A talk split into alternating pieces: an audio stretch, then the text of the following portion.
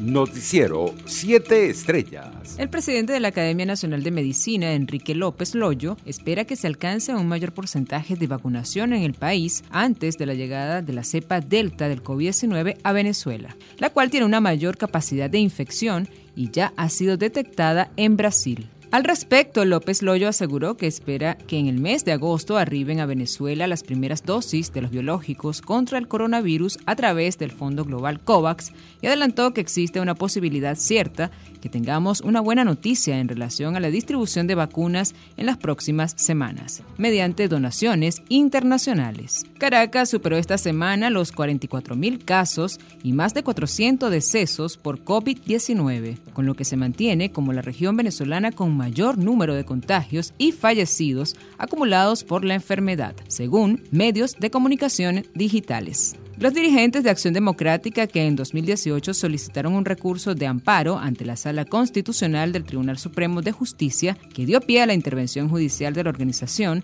acudieron el jueves 22 ante la misma instancia a desistir de su recurso y solicitar el cese de las medidas cautelares contra el partido. En ese año, la acción judicial abrió un camino a la conformación de una junta ad hoc encabezada por Bernaber Gutiérrez, que tomó las riendas de una organización y dejó al lado la directiva encabezada por Henry Ramos Alú. Este viernes 23 de julio, la plataforma Guayana Libre, liderada por Américo de Gracia, realizará elecciones primarias para escoger a su candidato a la alcaldía de Piar. Luis Oropesa, Octavio Páez, Jesús Gómez, Reinaldo Cordero, Héctor Luis Jiménez y Rosario Macurisma son los seis aspirantes a la alcaldía de Piar que también respaldan la candidatura de Américo de Gracia a la gobernación de Bolívar. Internacionales. Estados Unidos tachó este jueves de irresponsable y peligroso el rechazo del gobierno chino a permitir que la Organización Mundial de la Salud comience una segunda fase de estudios para investigar el origen del coronavirus en China. Estamos profundamente decepcionados su postura es irresponsable y francamente peligrosa, dijo la portavoz de la Casa Blanca, Jen Psaki, en su rueda de prensa diaria. La Secretaría de Salud de México registró el jueves 16.244 contagios nuevos de COVID-19, la mayor cifra en lo que va de la tercera ola de pandemia, un dato que no se alcanzaba desde enero pasado,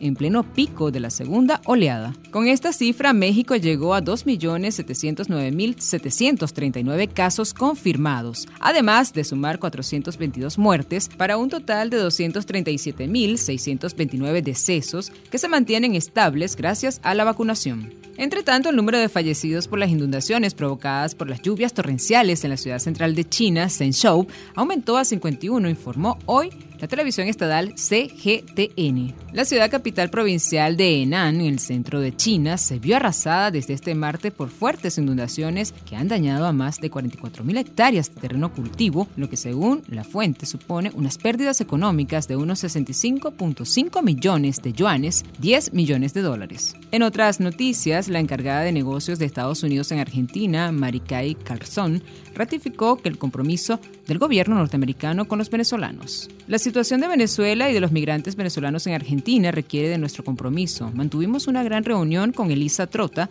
representante de la Asamblea Nacional en Argentina, en la que reiteramos el compromiso de Estados Unidos con el pueblo venezolano. Expresó la diplomática estadounidense en sus redes sociales. Luego de sostener un encuentro, la dirigente de la oposición venezolana en Argentina, Elisa Trota Gamos. Economía. La compañía norteamericana AT&T, propietaria de la empresa de televisión satelital DirecTV, vendió sus operaciones a Latinoamérica al grupo Wartain, que ahora será responsable de la señal madre de la plataforma Simple TV, operadora de DirecTV en Venezuela. Tras el anuncio de la empresa Simple TV, señaló que pronto iniciará conversaciones con este nuevo proveedor de servicios de televisión satelital. Conocíamos el interés de la AT&T de la venta de estos activos, el Ground Warten, con más de 100 años de trayectoria y presencia regional e internacional, y con experiencia en el negocio de telecomunicaciones. Seguramente afinará su proyección en Latinoamérica, expresó Alexander Elorriaga, presidente de Simple TV, en un comunicado. Deportes. Este viernes, con la ceremonia inaugural en el Estadio Olímpico de la capital nipona, sin público en las gradas y una presencia reducida de invitados oficiales debido a la pandemia, se dio inicio oficial a los Juegos Olímpicos de Tokio 2020. Noticiero 7 Estrellas.